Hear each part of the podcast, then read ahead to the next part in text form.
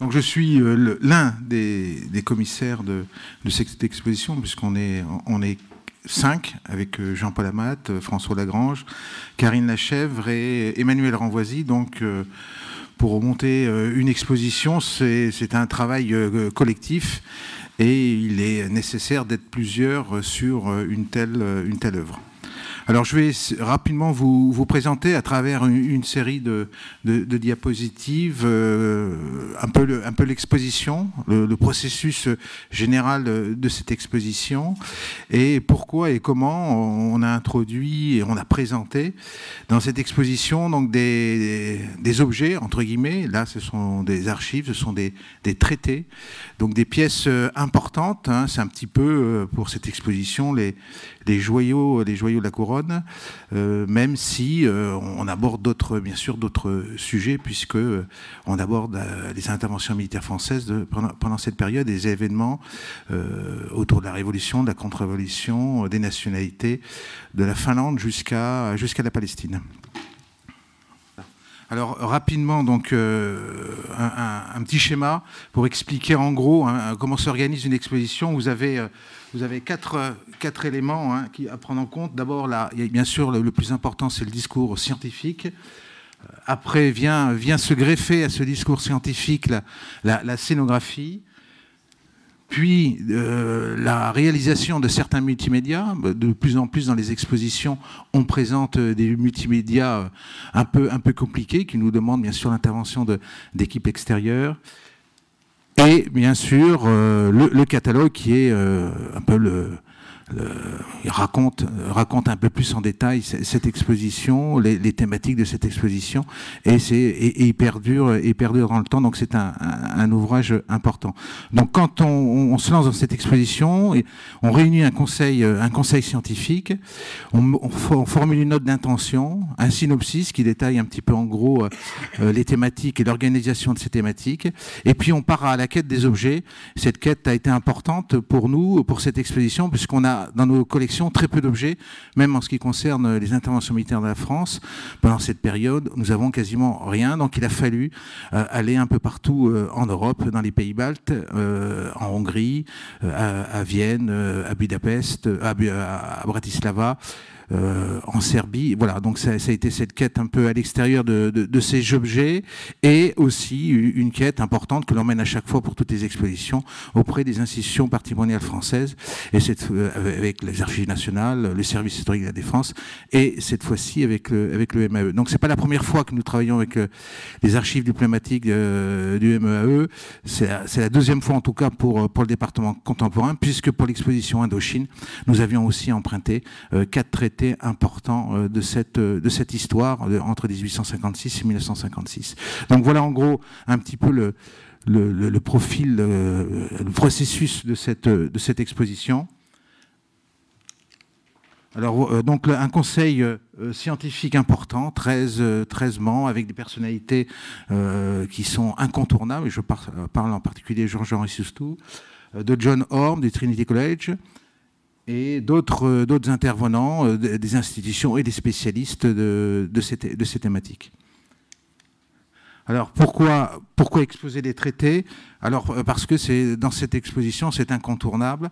On est dans, dans le processus qui, euh, qui suit la, la, Première Guerre mondiale et on passe en fait, c'est un passage de relais entre euh, les militaires et les diplomates, bien sûr avec, avec les politiques, le politique au-dessus. Donc c'est ce, ce, passage de témoin qui est important et ce, cette, ce règlement de ce conflit passe par, par la présentation des traités et des cinq traités de la, banlieue parisienne, donc les, cinq grands traités, puis, et on, pour la fin de l'exposition, le dernier traité, le traité, l'un des traités les, plus importants, le traité de Lausanne. Donc pour nous, c'était très important. Et euh, le, tout de suite, le, MAE, le MEAE nous a euh, ouvert ses portes et nous avons lancé donc un, partenariat important avec euh, cette institution scellé entre les deux directeurs pour le prêt de ces, traités et pour aussi le prêt de d'autres archives qui viendront donner du corps à, cette, à ces traités et à cette, à cette histoire de, la fabrique des traités pendant le congrès de paix de Paris. Donc voilà, ce sont des, un, moment, un, moment important, un moment clé. Il aurait été difficile de se lancer dans cette exposition sans avoir ces pièces, ces pièces majeures, hein, qui, sont, qui sont à la fois des, pièces qui, racontent euh, qui racontent une histoire et qui sont le symbole de, cette histoire et de ce retour à la paix, de cette sortie de guerre. Alors bien entendu, dans, le processus, euh, les traités euh, laisseront la place après à d'autres à d'autres objets et, et à d'autres thématiques, mais au départ, c'était important pour nous. Surtout que nous avons pas eu avec le, SHD le prêt des armistices, qui au départ était aussi euh, un de nos, euh, de nos intérêts, c'était euh, marquer la, fin de la guerre par les armistices. Et bien entendu, les armistices ne, sont pas des. Euh, c'est pas le moment de la paix, c'est une intermède avant la, fabrique de la paix à travers la réalisation de ces traités. Alors, donc, on a choisi euh, en fait un, synopsis autour d'aires géographiques. Alors là, bien sûr, euh, Paris, à ce moment-là, euh, est une ère géographique où quasiment le monde entier se, retrouve pour, euh, régler la guerre et pour préparer cette nouvelle ordre européen et, et mondial. Donc c'est une ère géographique euh, qui va euh, euh, je veux dire, permet de nous permettre de, de, raconter ce, cette fabrique des traités. Et puis après, euh, nous, nous lançons dans d'autres aires géographiques qui sont celles des anciens empires euh, qui euh, seront euh, dissous euh, à la fin de la guerre et avec les traités. Donc les marches de l'Est qui parlera donc de l'empire allemand et de l'empire russe. L'Europe médiane qui parlera de l'Europe de l'empire pardon austro-hongrois ainsi que des pays de Balkanique, et enfin, bien sûr, l'Empire ottoman, avec euh, la Grèce et les pays euh, de cet empire. Donc voilà donc un, une volonté euh, d'inscrire ce euh, cette réalité, en fait, cette réalité parisienne en, opposition et parfois avec la réalité sur le terrain, la réalité telle que l'ont vécu les diplomates et les militaires et les hommes politiques qui ont euh, sont intervenus euh, pour la France euh, dans cette partie du monde aux côtés des Alliés pour essayer à chaque fois aussi de, de, de trouver euh, des, de faire appliquer pardon les, ces traités et de faire en sorte que les événements qui vont qui vont se succéder jusqu'en 23 aboutissent aboutissent à, une stabilité euh, de cette partie de l'Europe. Alors, donc, les, pièces majeures de, cette, exposition, donc ces quatre ratifications, un pouvoir de signature, un traité et une ratification. Euh, donc, alors au départ, nous, on était parti sur la présentation des traités et donc nos, collègues du, du, du, des archives diplomatiques nous, nous ont rappelé que le plus important, ce n'était pas forcément le traité, c'était la ratification, parce que la ratification avait un pouvoir juridique et engageait les États. Donc c'était vraiment euh, l'application du traité et euh, l'application et l'accord des traités par les différents pays et son application. Donc, on, s'est orienté vers cette présentation donc de ces, de ces ratifications. Le seul traité qu'on présente, c'est le traité de Lausanne avec sa ratification. Donc là, on présente donc le, premier, l'un des, des, bien sûr les plus importants, donc la ratification française du traité euh, de Versailles. En plus, donc on a on l'a ouvert à la, la, page où il y a la signature à la fois du président de la République et la signature du euh, ministre des Affaires étrangères, puisque c'est lui qui, qui contresigne. Et donc, euh, à la fois, c'était pour aussi expliquer au public le processus de la ratification euh, dans une démocratie, c'est-à-dire il faut avoir le, vote du Parlement pour que cette pour que ce, ces traités soient appliqués. Donc, c'est pour nous hein, important de, de, dire cette chose-là au grand public qui découvre parfois euh, ce, ce, type de document. Deuxième ratification, donc la ratification cubaine du traité de Versailles. Donc c'était à la fois aussi pour euh, montrer la, diversité et l'importance euh, des alliances euh, avec les, trois grandes puissances. Donc le SIA, on aurait pu présenter celle du SIA, mais on a choisi celle de, Cuba qui, était un, caractère assez, exotique et intéressant pour montrer cette, implication d'une multitude de pays auprès des alliés à partir de 1917 contre les empires centraux. La troisième, donc, c'est le, traité de la ratification du traité de Saint-Germain. Euh, donc, c'est la ratification autrichienne. Donc, le traité de Saint-Germain implique l'ancien empire austro-hongrois. Euh, donc, il fallait, pour, faire œuvre de pédagogie, montrer cette ratification par, par l'Autriche. L'autre ratification, celle de, la Roumanie concernant donc le, traité, traité de Neuilly, traité donc qui qui ampute euh, la, Bulgarie d'une partie de ce territoire au bénéfice en particulier de la, Roumanie. Et donc pour le, traité de Sèvres, donc là on a présenté le pouvoir de ratification de, l'Arménie. Il s'agissait pardon, du traité Trianon euh, concernant bien sûr la Hongrie. Pardon, ouais, la Hongrie, donc la, euh, ratification du, du royaume des Serbes, Croates et Slovènes.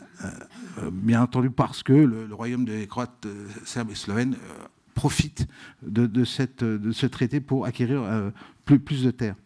Et enfin, comme je vous l'ai dit, c'est donc le pouvoir de signature de, l'Arménie, signé à Constantinople. pour nous, c'était important parce que ça, montre, voilà, on, montrait un, élément de, de, cette dislocation moins important cette dislocation de cet empire avec l'indépendance de l'Arménie et les prétentions euh, arméniennes sur euh, une grande partie du bateau anatolien. Et enfin, donc en, fin d'exposition, la présentation donc, à la fois du traité euh, de Lausanne et de sa ratification par la République turque. Donc on, a estimé qu'il fallait le garder fermé pour montrer, euh, puisqu'on avait très peu d'objets sur, euh, sur la Turquie, de montrer donc, les emblèmes turcs hein, sur ce projet, sur cette ratification. Alors comment euh, exposer euh, ces pièces, ces pièces importantes? Comme je l'ai dit, donc elles s'inscrivent euh, dans, le discours, dans le discours scientifique. Elles ont un positionnement central. Donc voilà, donc dans, cette, euh, dans ce processus de, construction d'une exposition, à un moment donné, donc ce discours historique, hein, établi à la fois par les commissaires et par les, euh, le conseil scientifique, se concrétise avec, euh, prend forme avec le scénographe qu'on a, choisi hein, auprès de quatre scénographes. Et donc le, choix du scénographe est important parce qu'à la fois il décline dans, dans l'aménagement des, des, salles et dans la manière d'exposer les, les objets, un petit peu l'esprit, l'esprit de l'exposition et, l'esprit de notre, notre intention concernant cette, cette exposition. Donc là, euh, on retrouve euh, à chaque fois donc les, quatre grandes, euh, les, cinq grandes parties hein, de cette exposition, avec donc une place importante occupée par la fabrique des traités. Il faut savoir que ce sont des salles qui font deux fois 300 mètres carrés.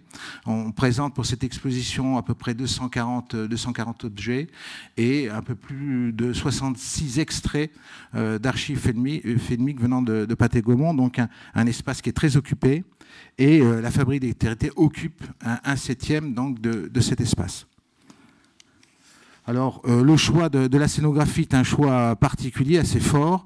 Hein. on a décidé d'utiliser des matériaux euh, bruts, hein, des matériaux qui rappellent un petit peu ce qu'on retrouve dans, les archives, c'est-à-dire ces grilles, pardon, ces grilles et, et ces ces matériaux qui rappellent un petit peu euh, ces vitrines et ces tables basses, etc., qui rappellent un petit peu des, caisses.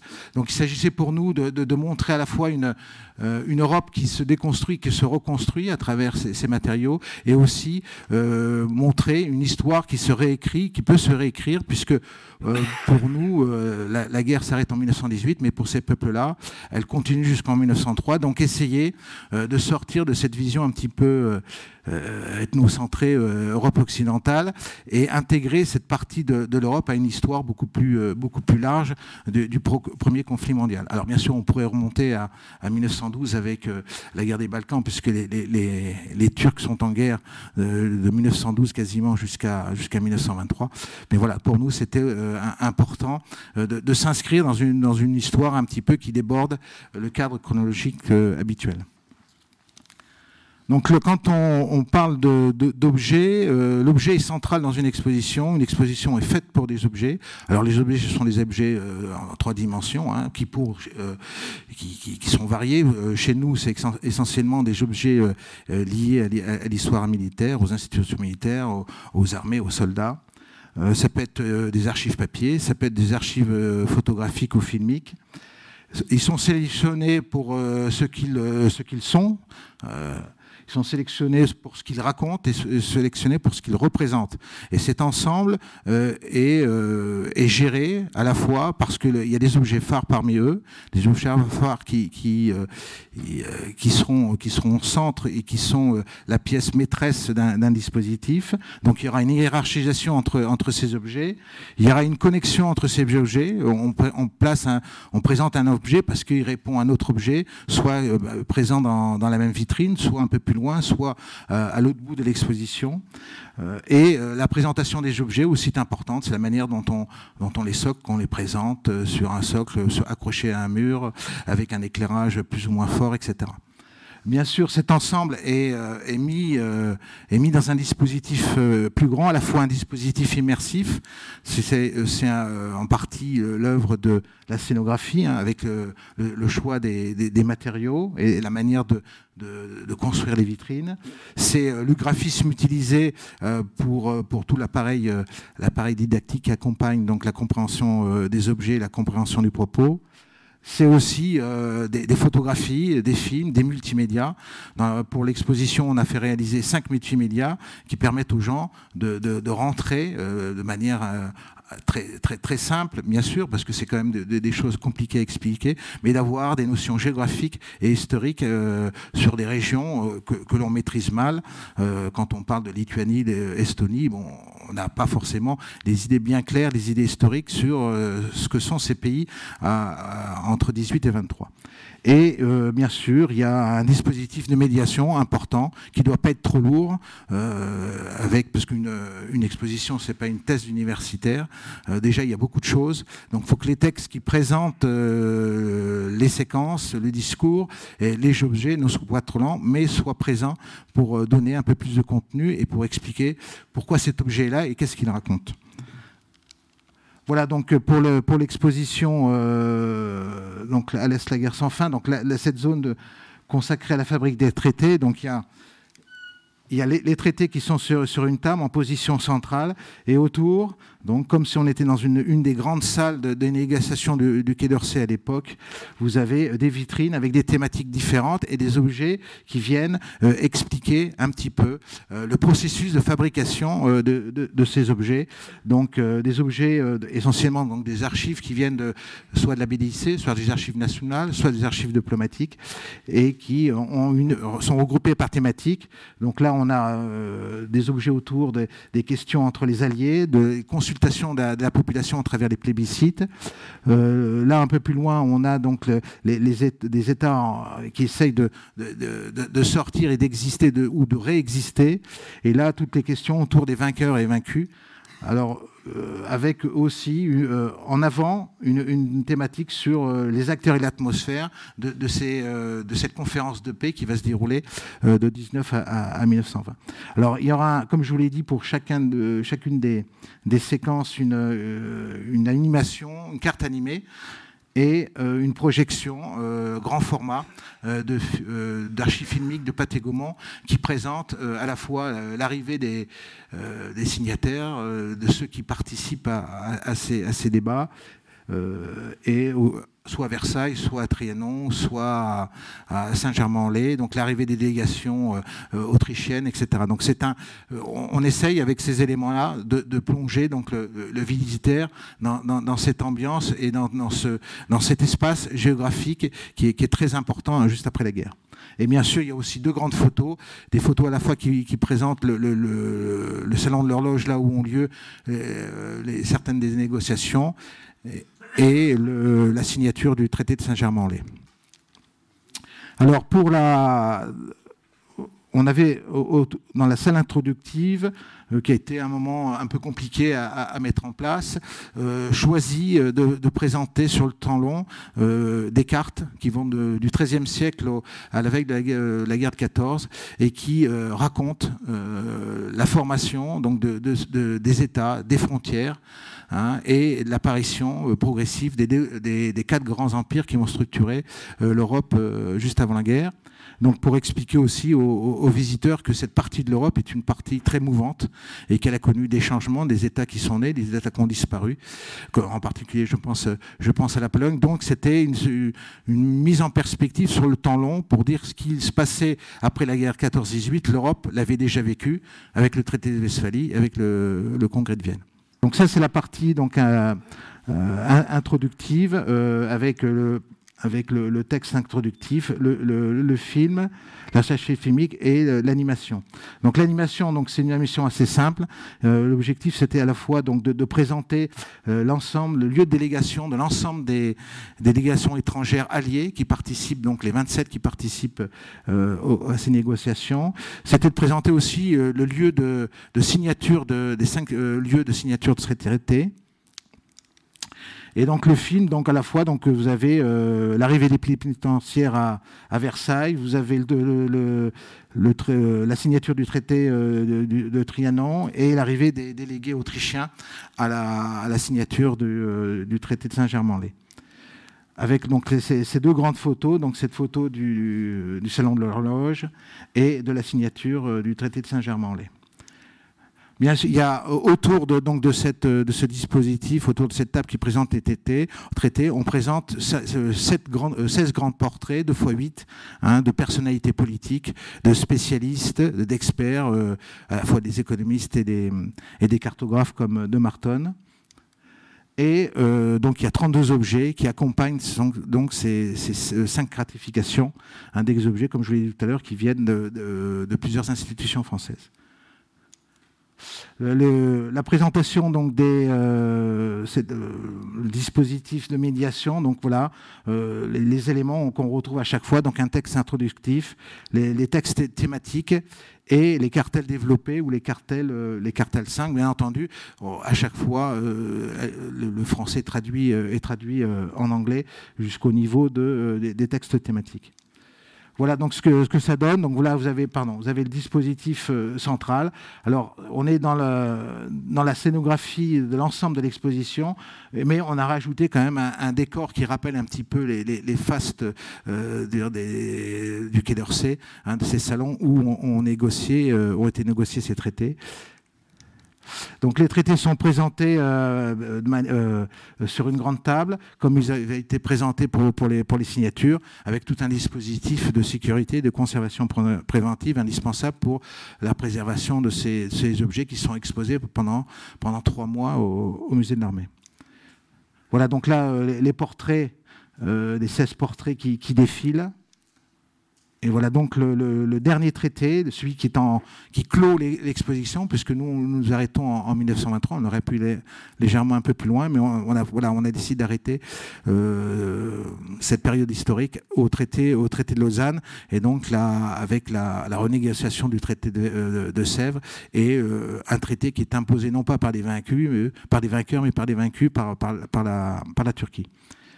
Voilà, donc tous ces éléments, bien sûr, on, les retrouve dans le, catalogue. Et le partenariat euh, important à la fois pour, les prêts et pour la collaboration scientifique sont contenus dans cet ouvrage euh, parce que le, certes, il y, a eu des prêts exceptionnels, mais il y a eu une collaboration aussi exceptionnelle euh, par, euh, par l'écriture de certains cartels, par euh, l'écriture des textes, certains des textes du catalogue, et par la participation des, cartographes, des archives diplomatiques qui ont fait un travail exceptionnel, à la fois pour les cartes qui sont présentées et pour les cartes ethno-linguistiques, géopolitiques et, géographiques du, catalogue et de, des cartes de l'atlas des pays concernés par cette, par cette histoire.